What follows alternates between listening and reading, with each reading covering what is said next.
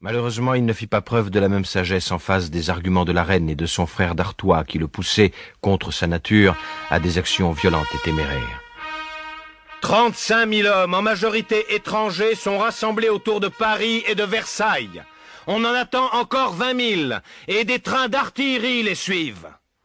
Cette déclaration de Mirabeau ne pouvait laisser planer aucun doute sur les intentions de la cour, et l'Assemblée vota une adresse au roi pour lui demander le retrait des troupes. Le 10 juillet, l'ensemble des citoyens constituant l'Assemblée primaire de Paris, ceux qui avaient élu les députés de la capitale, s'étaient réunis à l'hôtel de ville pour demander la constitution d'une garde bourgeoise susceptible de défendre la ville. C'était une autorisation que seule l'Assemblée nationale pouvait obtenir du roi, mais une autorisation difficile à obtenir, car depuis Étienne Marcel, on avait peur de Paris, et on lui avait toujours interdit, contrairement à certaines autres villes, d'avoir à sa disposition une force armée. Les troupes cependant se rapprochaient. Il y avait au moins dix régiments, à Versailles, à Sèvres, à Issy, à Courbevoie et à Paris à l'école militaire.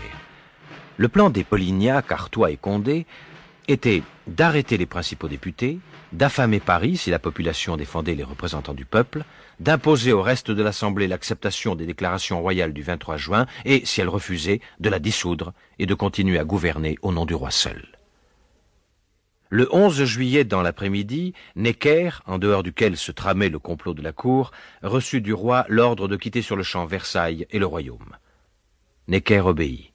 Et malgré l'injustice qui lui était faite, il maintint la garantie qu'il avait donnée sur ses propres biens aux créanciers de l'État.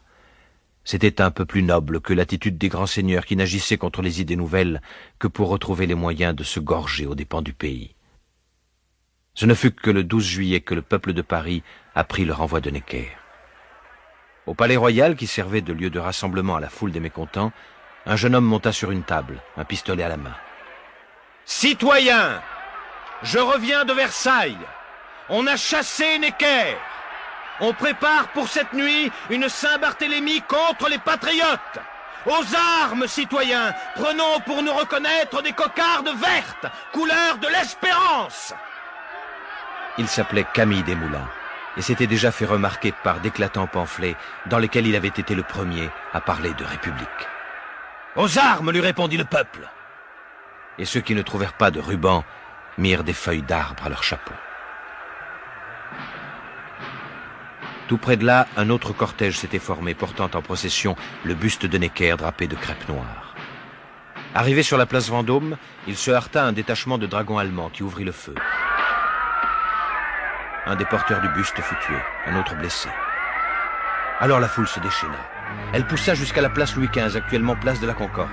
Les troupes y étaient arrivées en force et les dragons allemands chargèrent la foule jusque dans le jardin des Tuileries.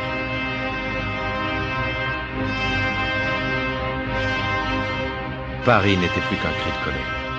On pillait les boutiques des armuriers pour se procurer des armes. Des gardes françaises prenant le parti du peuple tiraient sur les dragons allemands. Tandis qu'ailleurs, un de leurs détachements prenait la tête de la foule pour aller attaquer l'infanterie suisse qui se trouvait sur la place Louis XV. Par bonheur, lorsqu'ils y arrivèrent, la troupe avait reçu l'ordre de se retirer.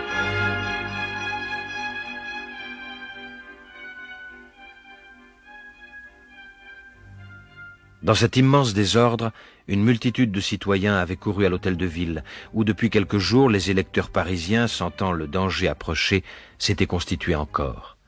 La foule demandait des armes. On n'en avait pas. Et les électeurs, la seule autorité populaire de la ville, n'avaient pas non plus l'administration en main pour prendre les dispositions qui s'imposaient. Comme il fallait tout de même faire quelque chose, on alla chercher les anciennes autorités, le prévôt des marchands et les échevins. Ils n'étaient que les délégués du roi. Alors la foule les réélut par acclamation populaire et les obligea à constituer avec quelques-uns des électeurs un comité permanent. Le prévôt des marchands, Flessel, qui était du parti de la cour, aurait bien voulu enrayer le mouvement, mais il fut obligé de consentir à ce que le comité ordonne de sa propre autorité la création d'une milice de quarante-huit mille hommes. Et à la cocarde verte préconisée par Camille Desmoulins, on substitua la cocarde bleue et rouge. C'étaient les couleurs de la ville de Paris, celles qu'avait déjà fait arborer Étienne Marcel au XIVe siècle par les bourgeois révoltés. À Versailles, l'Assemblée siégeait sans désemparer. On avait demandé que les ministres qui dépendaient de l'autorité du roi et étaient nommés par lui soient déclarés responsables.